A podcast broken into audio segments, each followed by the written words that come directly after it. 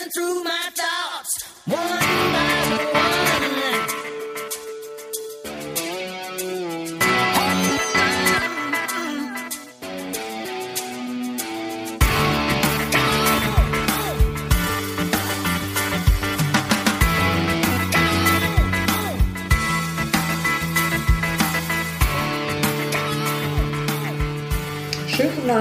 Podcast. Wir sind heute zu dritt. Mit uns ist Matthias Bunkus vom Berliner Kurier. Guten Abend. Das war Sebastian, total vorlaut. Also muss ich mich jetzt zurückhalten. Schönen guten Abend. Und Steffi. Hallo. Ähm, Nee. doch, ähm, möchte ich, oder andersrum, großartig verloren. Was soll an einer Niederlage großartig sein? Spielweise, wunderbar, Chancen herausgespielt, toll, vergeben, schade. Ich erschlag dich gleich. Also ich habe irgendwann mal eine Karikatur gelesen, wo jemand wochenlang äh, missmutig im Bett, am Fernseher und sonst wo gesessen hat. Ich weiß nicht, wo auf Textilvergehen sie noch ist, aber ich würde sie sofort finden. Nein, es war nicht großartig, es war grausam. Es war, wie einer im Forum geschrieben hat, Paderborn umgekehrt. Also auf das 3-2 angespielt, Ja. wo du Kann verstehen, mir ging das auch so. Also ich war irgendwie ganz fassungslos. Ja, fassungslos natürlich schon, aber naja, nichts aber. Null Punkte, alles wie gehabt. Also am Freitag, sagen wir das Schönste an diesem Wochenende ist, am Freitagabend war die Chance gegeben, nach 20 Uhr, dass wir diesen Spieltag als Tabellenletzter beenden. Ist auch richtig.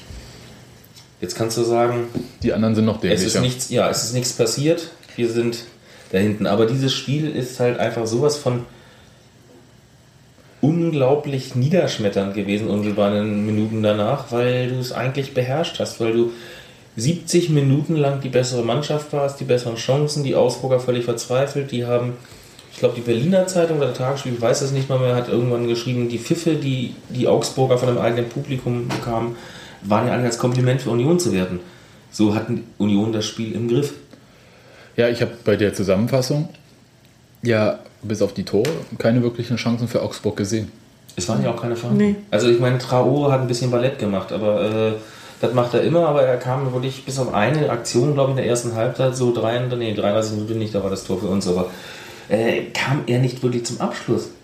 Die standen hinten relativ ruhig und gelassen und gut, da ist manchmal was schief gegangen, da hat der andere ist mit eingesprungen, hat ausgebügelt. Ähm, nach vorne hast du gesehen, dass Tomik, von dem ich nicht wusste, dass er im rechten Mittelfeld so schön flinks unterwegs sein kann, sein Ding gemacht. Zwei schöne Schüsse gehabt im Spiel auch, die mit einem bisschen Glück oder einem schlechteren Keeper oder mehr Regennässe vielleicht reingehen.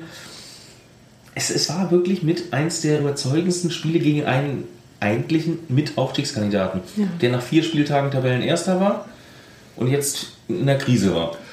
So, und mir drängen sich so ein bisschen Parallelen auf zu einem 0-0 gegen den Aufstiegskandidaten, der dann im Relegationsspiel gescheitert ist. Es war auch Augsburg in der Rückrunde zu Hause, wo man die Mannschaft an die Wand gespielt hat, aber auch nichts quasi herauskam, außer ein Pünktchen natürlich. Immerhin.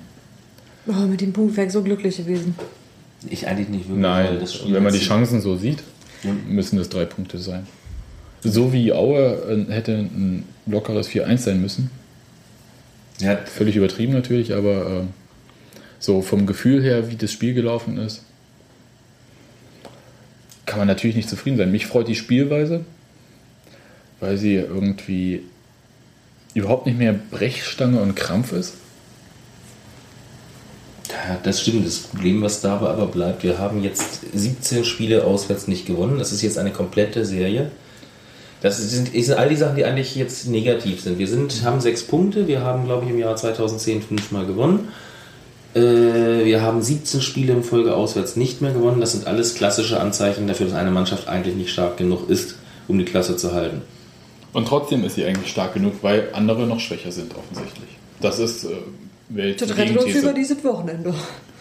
Ist erstmal über dieses Wochenende, aber ich habe auch, ich glaube, es könnte uns auch weiter retten, weil wir mal gucken, wer unten mit uns im Tabellenkeller steht. Karlsruhe haben wir noch nicht gespielt.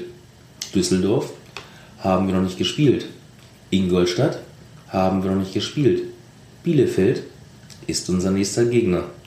Das heißt, wir haben die Chance da unten, die Leute auf das Aus eigener Kraft, aus Distanz halten. Das geht nur, und jetzt komme ich auch zu einem, wo ich dir zustimme, wenn sie diese Leistung aus Augsburg konservieren können, wieder abrufen können.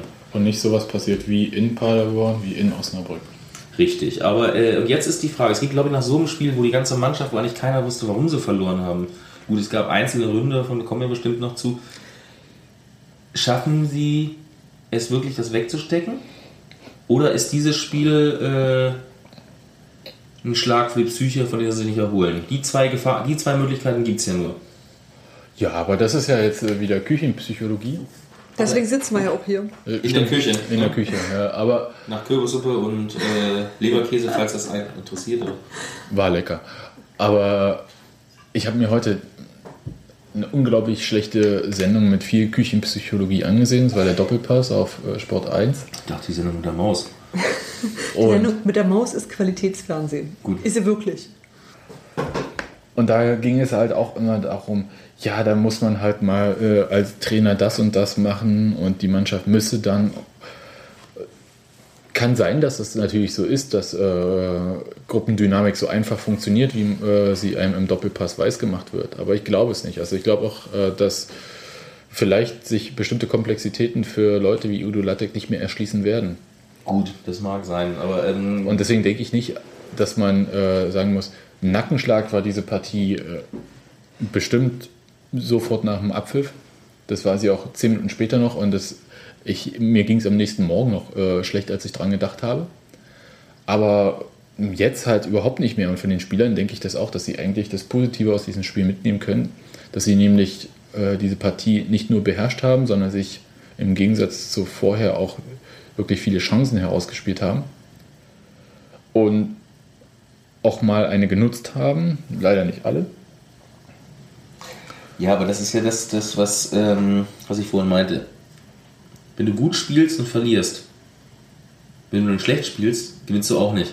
Das ist dieser Punkt, wo ich meinte, es kommt jetzt für uns mit dem Bielefeld-Spiel, so blöde das Phrasen, äh, Phrasenschwein-mäßig ist, Sechs-Punkte-Spiel oder ein entscheidendes Spiel dabei, weil die Mannschaft ist nicht besser als sie, auf keinen Fall. Die steht in der Tabelle hinter uns.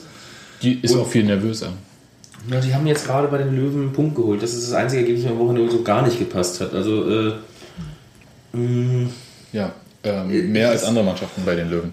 Ja, genau. Also ähm, mehr als andere Mannschaften, was die anderen da gemacht haben, das geht, geht ja nur von uns aus. Auch da haben wir ja nicht schlecht gespielt. Ja, wir haben jetzt aber gegen Aue gut gespielt und sind nicht belohnt worden beim Sieg. In Augsburg sind wir jetzt richtig böse bestraft worden, sogar weil wir gut gespielt haben durch zwei saublöde Gegentore. Und wenn sie es schaffen, sich frei zu machen von dem Gedanken, es klappt sowieso nicht oder von den Selbstzweifeln, dann habe ich für Bielefeld gute Hoffnung. Ich bin da eigentlich ganz optimistisch. Ja, ich weiß es nicht. Also äh, wir hatten vor einem Jahr an einem anderen Ende der Stadt auch eine Mannschaft, die immer dachte, dass sie es eigentlich besser konnten oder teilweise gut gespielt haben und haben ständig verloren. Aber Kommen wir doch erstmal zu dem Torhüter. Das ist ja so, zu den Fehlern, die das Spiel mit entschieden haben. Ja, Fehler, die dieses Spiel entschieden haben aus Unioner Sicht. Wird jetzt auf den Torhüter natürlich geschaut. Zu Recht? Im Fragezeichen? Einzelfall. Im Darf ich jetzt auch Einzelfall mal, ich wollte jetzt auch mal äh, ein Satzzeichen mitsprechen. Fragezeichen? Damit rechnet ja niemand, dass du deine Satzzeichen mitsprichst. Habe ich im Fernsehen gelernt. Oh. Ja, ich denke, diesmal hat es Jan Linke erwischt, aber eigentlich ähm, ist das nur, drückt sich da bei ihm eigentlich nur aus die Unsicherheit, die du vorher bei anderen Mannschaftsteilen auch gesehen hast. Also ich würde nicht sagen, Jan Glinker ist schuld. Ja, der hat in diesen Spielen einfach tatsächlich konkret, in, also in diesem Spiel gegen Augsburg, war er konkret derjenige, an dem es gelegen hat letzten Endes. Kann man so sagen. Aber Die Frage ist, warum er sich so verhalten hat. Ich glaube, wir nehmen das so rumstellen. Halten wir erstmal fest, er war diesmal ursächlich verantwortlich für die Niederlage. Ja. Zumindest Augsburg ohne den Ausgleich erholt sich Augsburg gar nicht. Wenn das Tor aus dem Nichts, dieser äh, 52,6 Meter entfernte Schuss aufs Tor, der aufsetzt und über ihn rüber geht, nicht reingeht, hätte Augsburg längst die Waffen gestreckt. Also das Ding geht absolut auf seine Kappe. Und man kann eventuell auch über das zweite Tor diskutieren, ob er mit dran beteiligt war. Der Ball kommt in den 5-Meter-Raum auf, äh, 5 Meter Raum reingeschlagen. Und ein Simon Jensch auf der Gegenseite würde erstmal alles ummähen, was da irgendwo wagt, im 5-Meter-Raum bei ihm rumzustehen. Hat vielleicht auch die Statur dazu, aber Jan macht einen Schritt vor, einen zurück und äh, Safran kann den Gegenspieler am Kopfball nicht hindern, der beim Hinterkopf ist der Ball drin. Das ist nicht Jans alleiniger Fehler, aber er beherrscht in dem Moment garantiert nicht die Szenerie. Genau, und, da, und da, ich stelle mir trotzdem die Frage, äh, wie kommt's?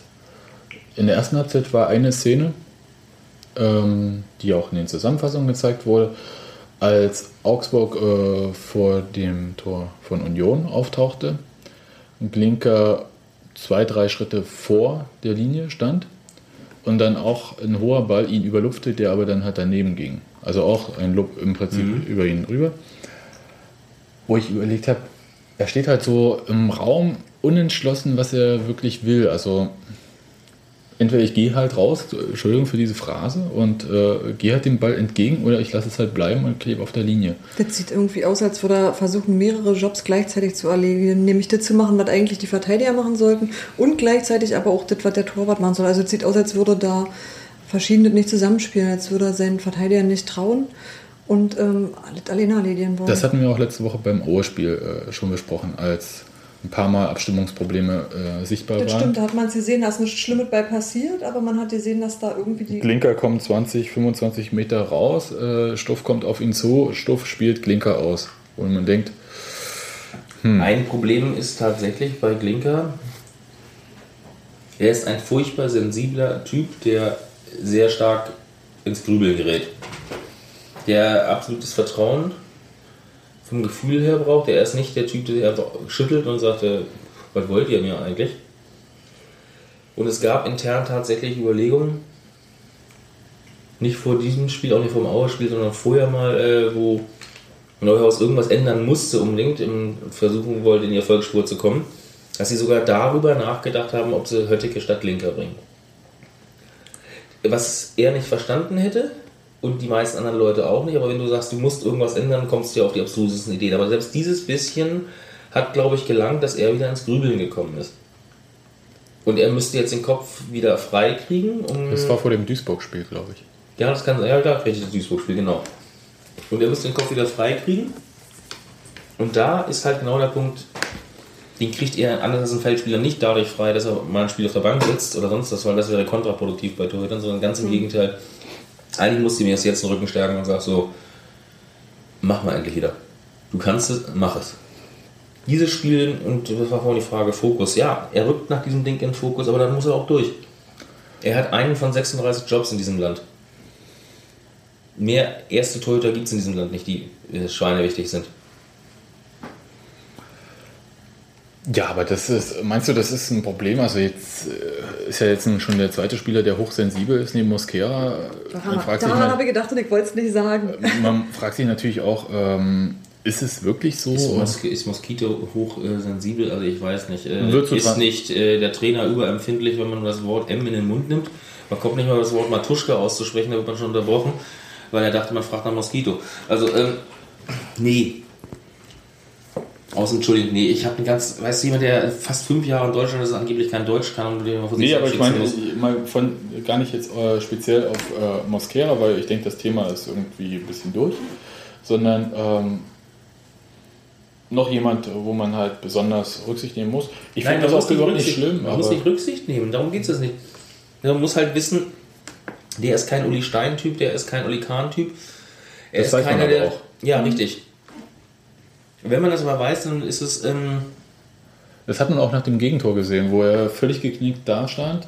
Und wer war denn das? Stuff, Stuff. Stuff, Stuff. ne? Stuff, Ja. der zu ihm geht und ihn da quasi aufhebt. ja, aufhebt, wachrüttelt. Irgendwie, das war so komisch, so.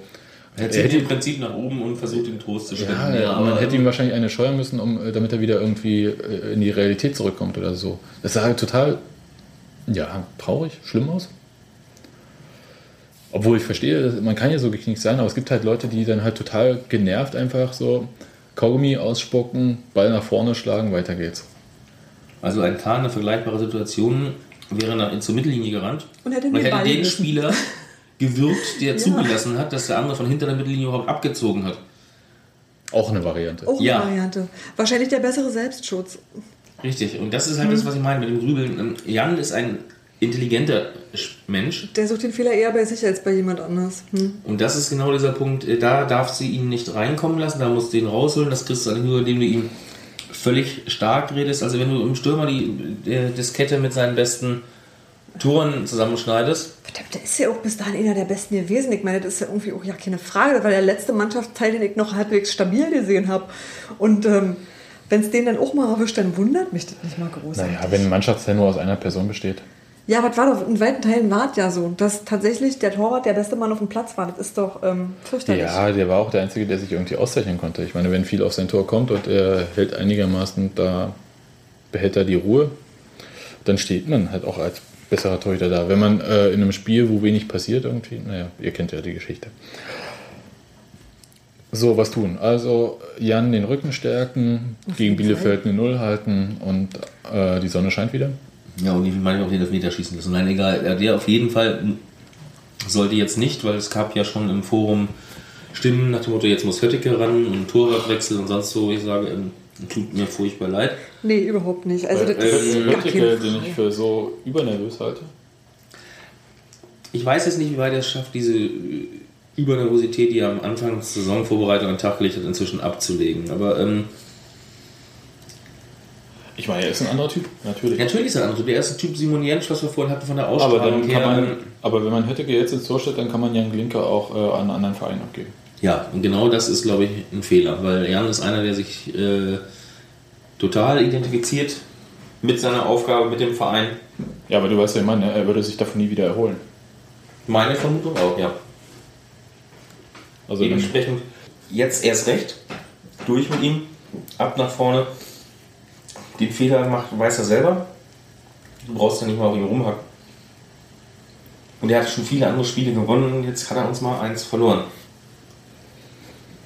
Aber wenn die vorne ihre Chancen reinmachen, dann hätte er vielleicht noch zwei sich reinschmeißen können, hätten wir halt 4-3 gewonnen. Das war genau das, was ich auch gesagt habe. Ähm, Da gab es mindestens einen Ball von Ede, der wunderbar war. Da gab es irgendwie diesen einen Freistoß von Tosche. Also es waren durchaus mehr Torchancen vorhanden. Die sind ja eben auch nicht reingegangen. Und ähm, dann insofern ist es auch gewissermaßen ungerecht, an einer Person festzumachen, wir haben wegen dir verloren. Das äh, ist bedingt richtig. Ähm, ich glaube, die Mannschaft hat ja auch ihm nach außen hin keinen Vorwurf gemacht oder sonst so. Sie haben sich ja auch öffentlich Haben hinterher alle hingestellt gesagt, ähm, Passiert. richtig, trotz allem ist auch da er nicht der Typ, der so einfach abschüttelt. Und nicht so Benjamina-mäßig. Ich wollte Ich habe hab gut trainiert, ich hätte mich sofort verpflichtet. Genau. der Spruch war eigentlich mit einer der besten, den ich von Benjamin jemals Oh, selbst gelesen hätte. Aber ähm, Viele wunderbare. Aber ich glaube, der ist aber einfach auch so. Also der hat einfach diese gewisse Maß Aber- Selbstbewusstsein, das man braucht. Und auch die große Klappe dazu. Und das ist gut, also es ist gut für ihn, das ist auch gut für die Mannschaft. Und Das ich wünsche mir davon. Das ist ein ja, Panzer, den man um sich herumträgt. Ich finde das total okay. Ja. Also eigentlich auch sehr wichtig. Und da ist Jan halt nicht so der Typ. Äh, aber er ist halt einer, der trotz allem dieser Mannschaft die ganze Zeit jahrelang Rückhalt gegeben hat. Und wenn er jetzt mal eine Schwächephase hat, oder wie du in deiner Karikatur so schön aufgezeigt hast, dass sich hat anstecken lassen von dem Fehlerniveau, dann gehört das mal dazu, da muss er durch und der Rest der Truppe muss ihm dann jetzt mal helfen, dann Ja. kommt er auch wieder raus und hilft dann wieder auch seinen Jungs davor. Wobei er, ihr sagtet vorhin, Misstrauen, Paul oder sonst, er hat ja eigentlich jetzt in fast jedem Spiel wieder andere wechselnde Formationen vor sich gehabt. Ja.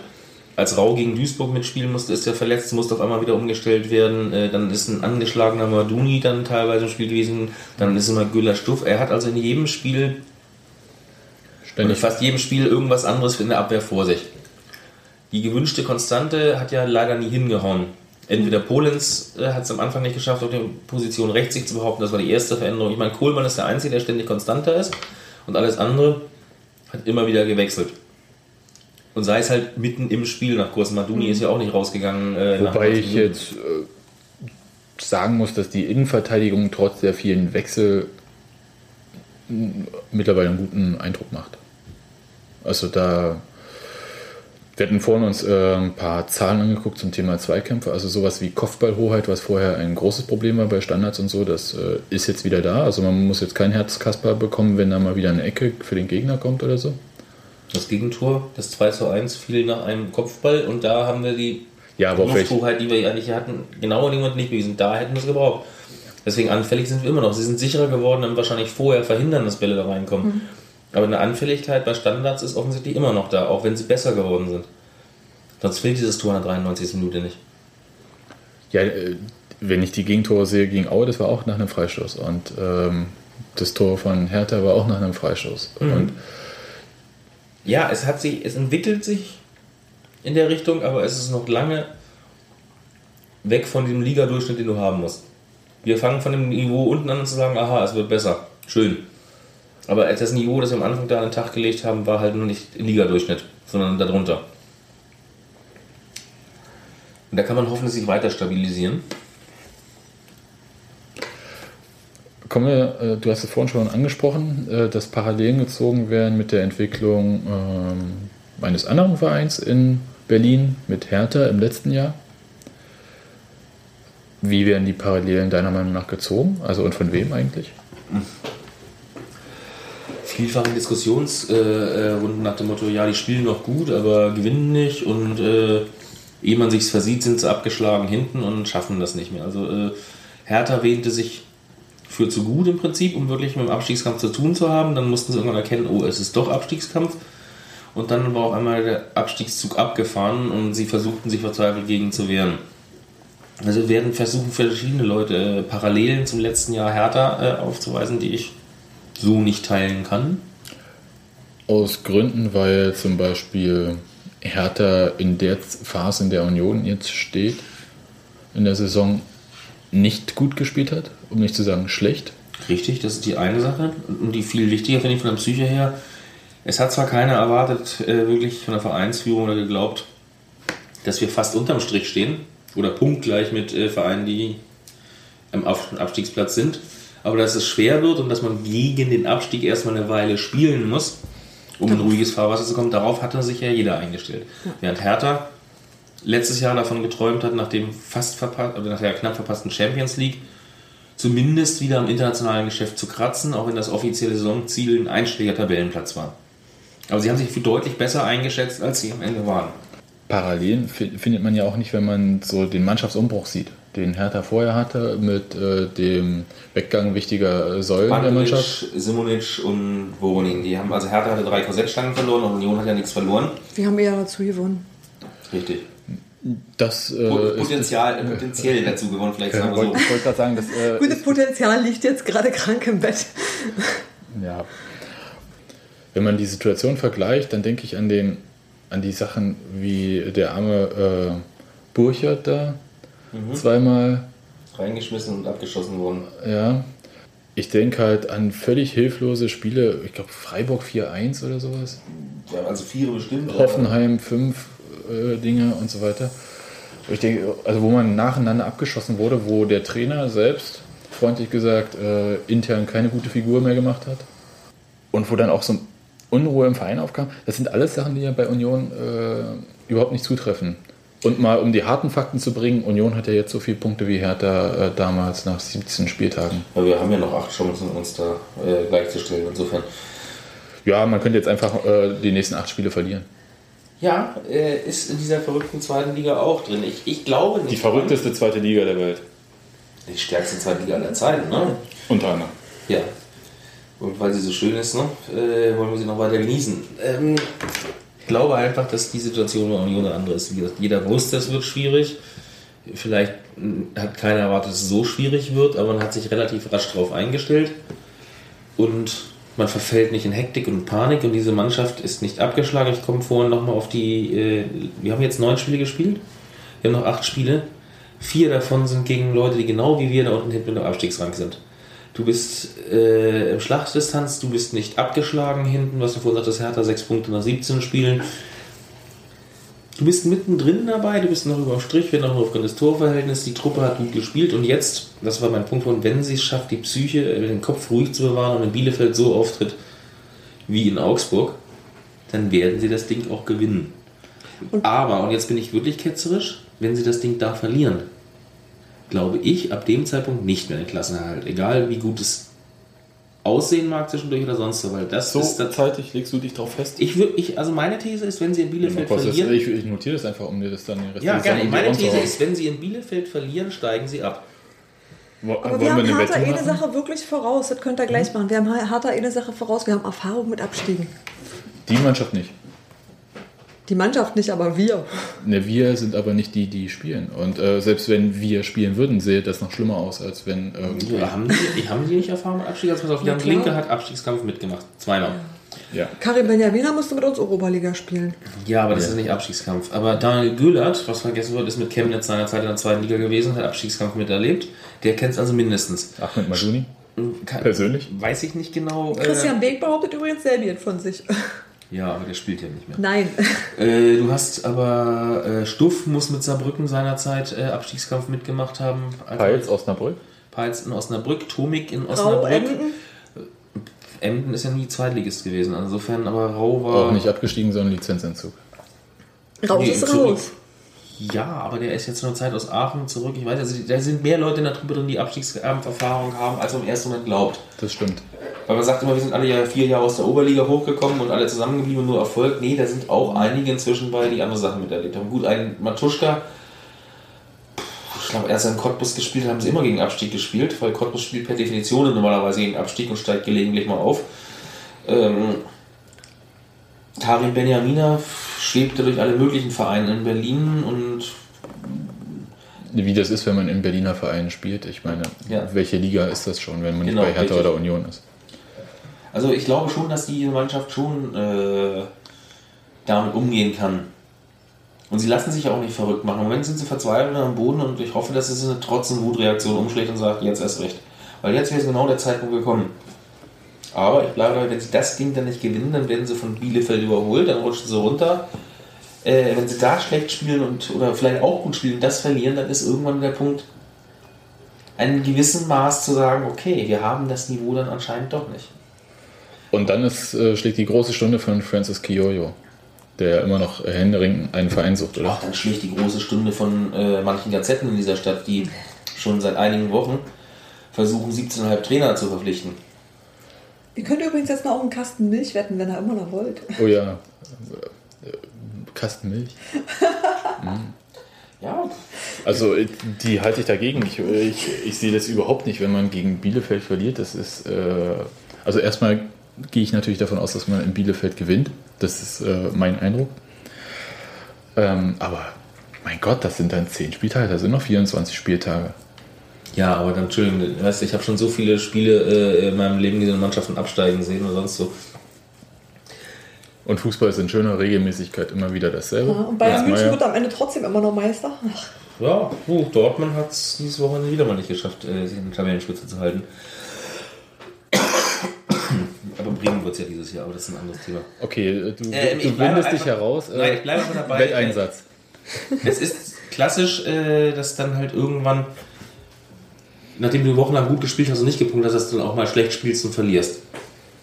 Dass du in ein Fahrwasser reingerätst, dass du dich dann nicht mehr befreien kannst. Dass du dann Der punktuell, ja, dass du dann punktuell ein Erfolgserlebnis mal äh, dir holst, aber das nicht langt, um wirklich da rauszukommen. Und kennen wir Bielefeld von ist für Hertha. mich ein Schlüsselspiel. Gut, äh, mag ja alles äh, richtig sein, aber äh, nochmal, der Wetteinsatz, Kasten Milch, Entschuldigung, ähm, finde ich jetzt nicht in Ordnung. Muss ja nicht gleich ein Kasten Bier sein, aber ähm, Ja, aber dann nehmen wir halt eine Stiege Haarfeldmilch, also halbarm. okay, wir nehmen wir den Kasten Bier dagegen. Also, aber nur wenn Ja, das Problem, Union ist ja, in das Bielefeld Problem ist ja, verliert. dass diese Wette obsolet ist. Wenn sie in Bielefeld gewinnen, dann ähm, ist die Grundlage dieser Wette entfallen. ich sage ja nur, wenn dann. Ich überprüfe das am Ende der Saison, ich habe alle die sehen. Ja, Moment, nochmal, ich bleibe hier dabei. Diese Wette kommt ja erst dann zum Tragen. Das ist so eine Optionswette. Ja, Eine Optionswette, da spricht der Fachmann. Ja, nennt mich Holzer. Sapina. würden wir uns nie erlauben. Du gehst doch jetzt irgendwie die ganze Woche zum Training und sagst, wenn ihr jetzt hier mal schön in Bielefeld verliert, dann steigt ihr auf jeden Fall nicht ab.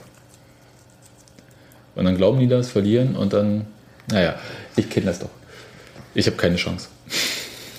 Ach, es ist mir völlig egal, ob du eine Chance hast oder nicht. Ich will, dass dieser gewinnt in Bielefeld. Und wie gesagt, meine Angst ist halt, es gibt immer so Knackpunkte, die sich in Köpfe einfressen. Und Augsburg, das was wir am Anfang hatten als Diskussionspunkt, Augsburg ist für mich so einschneidend für die Psyche, weil sie zum ersten Mal wirklich nicht wussten, warum sie verloren haben. Während sie bei anderen Spielen sich da immer noch sagen könnten, ja, wir haben entweder zu wenig Druck nach vorne gemacht, wir haben nicht wie Neuhaus gefordert, mit aller Gewalt Torgeilheit äh, entwickelt und den Ball mit rübergedrückt. Äh, wir Ich kann mir sind nicht nicht gallig vorstellen, dass Neuhaus jemals das Wort Torgeilheit ins Wo- äh, in den Mund nimmt. Aber kommen wir mal, wenn wir schon bei Neuhaus sind, du hast vorhin äh, Gazetten in dieser Stadt äh, erwähnt, die am Trainerstuhl angesetzt haben. Du seid mir aber nicht so in der Meinung zu Michael Kranz und sag ruhig, dass er die BZ meint. Nur es war ja auch die Bild. Also das äh, kann man ja mal jetzt äh, verteilen. Also sagen wir so, ich finde es, ähm, was mich im Moment äh, erstaunt, sämtliche Reporter dieser Stadt kennen diesen Verein und wissen, dass er einfach anders tickt. Er tickt tatsächlich anders. Die sind nicht, äh, die unterwerfen sich nicht normalen Mechanismen des Markts, äh, wie Nicht beispielsweise. mehr. Vielleicht auch nicht mehr in dem Maße. Ich meine, Zingler ist ja nun bekannt gewesen als jemand, der äh, ganz schnell mal einen Trainer entlässt. Äh, Das meine ich damit. Ja. Er hatte phasenweise mehr Trainerentlassungen als Amtsmonate übertrieben gesagt. Er hat vielleicht doch was draus gelernt. Ja, hat er mit Sicherheit. Äh, und vor allem, sie lassen sich. In diesem Fall das Positive ist äh, diese Einigel-Mentalität, die den Verein schon mehrfach vor Schaden bewahrt hat. Äh, dass er auf sich selbst sich besinnen konnte und mit Hilfe seiner Sponsoren, die auch alle Fans sind, sich in verschiedenen kritischen Situationen im Laufe der letzten Jahre meist gegen finanzielle Sachen gerettet hat, besinnt er sich jetzt auch auf sich. Dieses Haltung ist eigentlich ziemlich gut in verschiedenen Sachen, auch wenn man sie mit manchen Aspekten vielleicht überdenken muss, ob man äh, es ewig so fahren kann. Aber jetzt bezüglich der sportlichen Situation, es stand nicht zur Debatte, dass Neuhaus entlassen wird nach einer Niederlage hier oder in Bielefeld. Der frühestmögliche Zeitpunkt, der in der Richtung da äh, einhergehen könnte, wäre halt eine Winterpause, wenn die Situation wirklich so katastrophal ist, dass sie dann glauben, dass Neuhaus die Mannschaft nicht mehr erreicht. Aber ihr selber habt das Spiel gegen Aue gesehen, das Spiel gegen Augsburg hatten wir auch. So spielt keine Mannschaft, Die mit dem Die Trainer mit dem nicht mehr. Trainer nicht kann. Ja. nicht will oder sonst was. Das ist, äh, also dass der Neuhaus die Mannschaft nicht erreicht, ist völliger Blödsinn.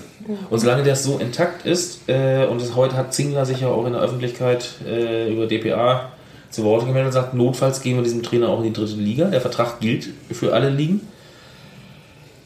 Ich glaube, dass sie erkannt haben, dass sie Kontinuität brauchen und es gibt im Profifußball Beispiele in Bremen und Freiburg, die über Jahre lang drauf gesetzt haben. Mainz mit Klopp, auch im etwas kleineren Maßstab, aber der war ja auch ein Jahr lang da.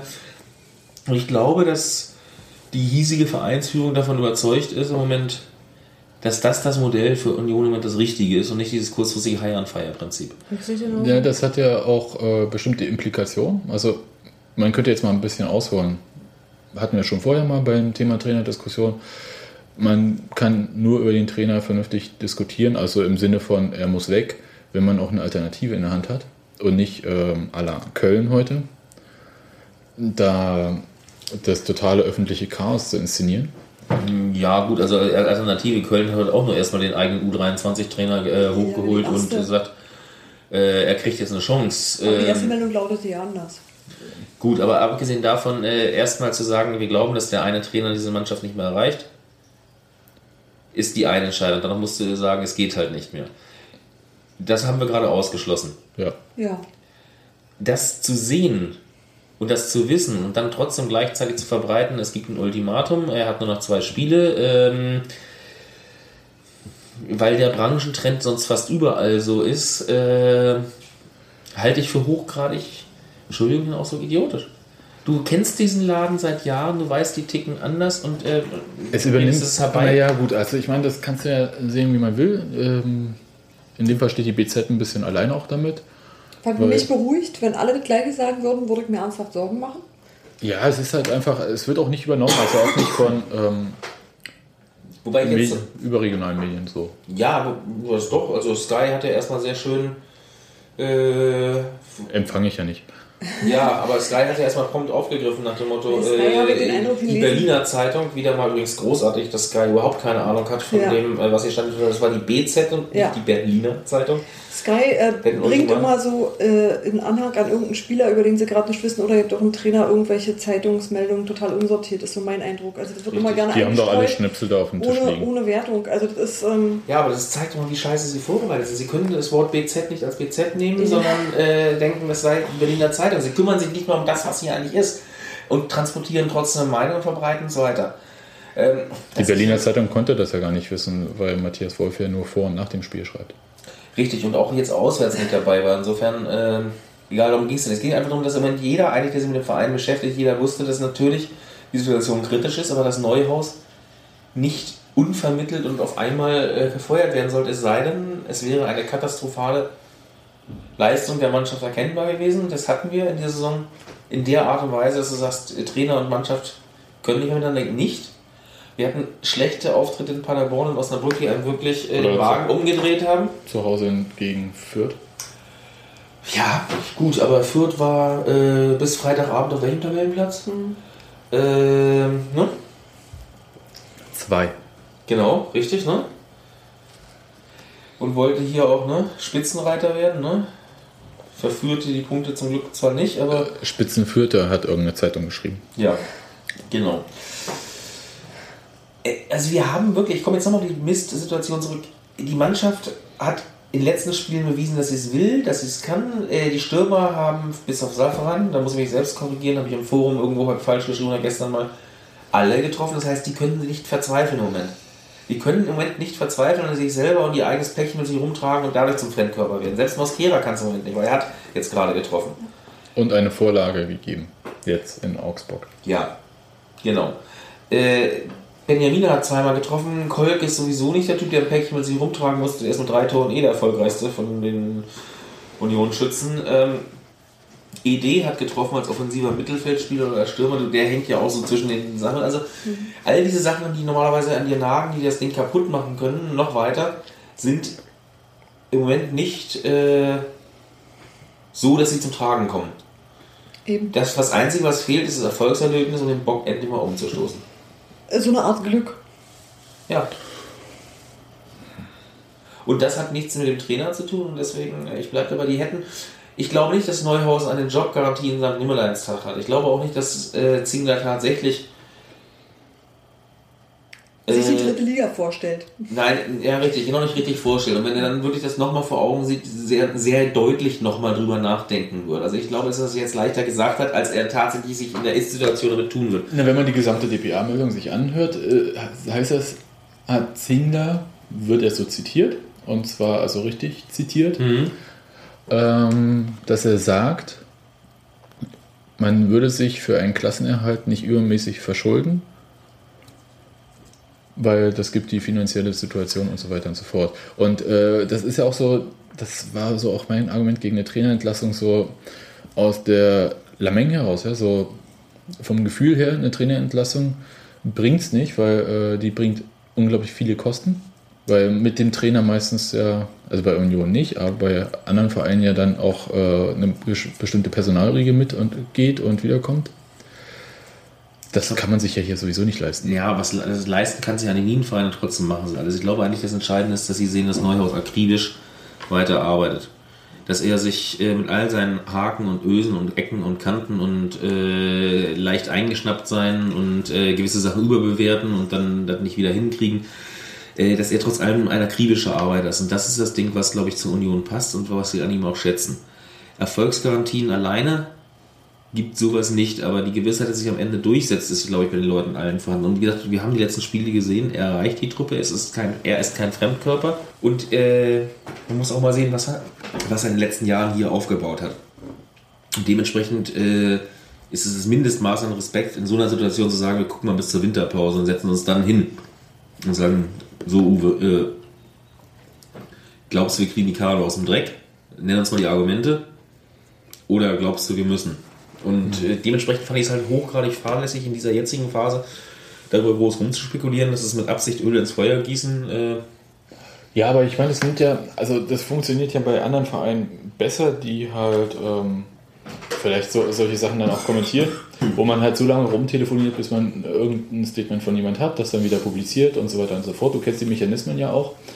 Und ich sehe das bei Neuhaus, habe ich einen Punkt gehabt und das war vor dem Duisburg-Spiel, wo ich dachte, oh mein Gott, sieht der schlecht aus. Und seitdem macht er einen sehr aufgeräumten Eindruck. ja und nein. Ne, der ist vor allem, ich, wie ich finde, also für ihn völlig, äh, also mal von seinem üblichen Sarkasmus abgesehen, ist er auch äh, offener. Also der äh, gesteht ja dann auch Fehler dann jetzt ein, sei es halt äh, um bestimmten, naja, sei es halt um Leuten den Wind aus den Segeln zu nehmen? zum Beispiel, das hat man einerseits bei den Fan-Treffen, das hat man bei diesem Morgenpost-Interview äh, gemerkt.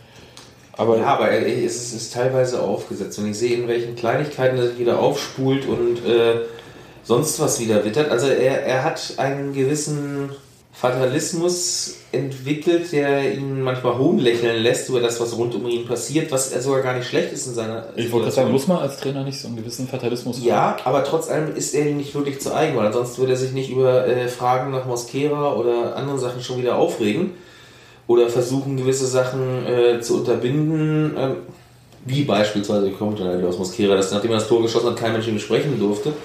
Er hat diese Lockerheit nicht wirklich intern, sondern er hat sie sich verordnet und fällt dann aus diesem äh, Habitus auch oft genug wieder raus.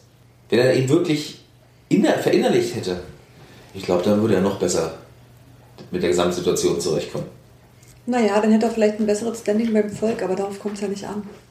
Ja, wir sagen heute einfach mal Tschüss und hoffen, dass wir nach dem Spiel in Bielefeld Wo wir alle da sein werden, hoffentlich. Ja, äh, keinen Grund haben, dass meine Wette in, in äh, Kraft in, tritt. in Kraft treten muss. Genau. Das wäre uns nämlich allen, glaube ich, Nicht so recht. Nee. in diesem Sinne auch langweilig. Tschüss. Tschüss.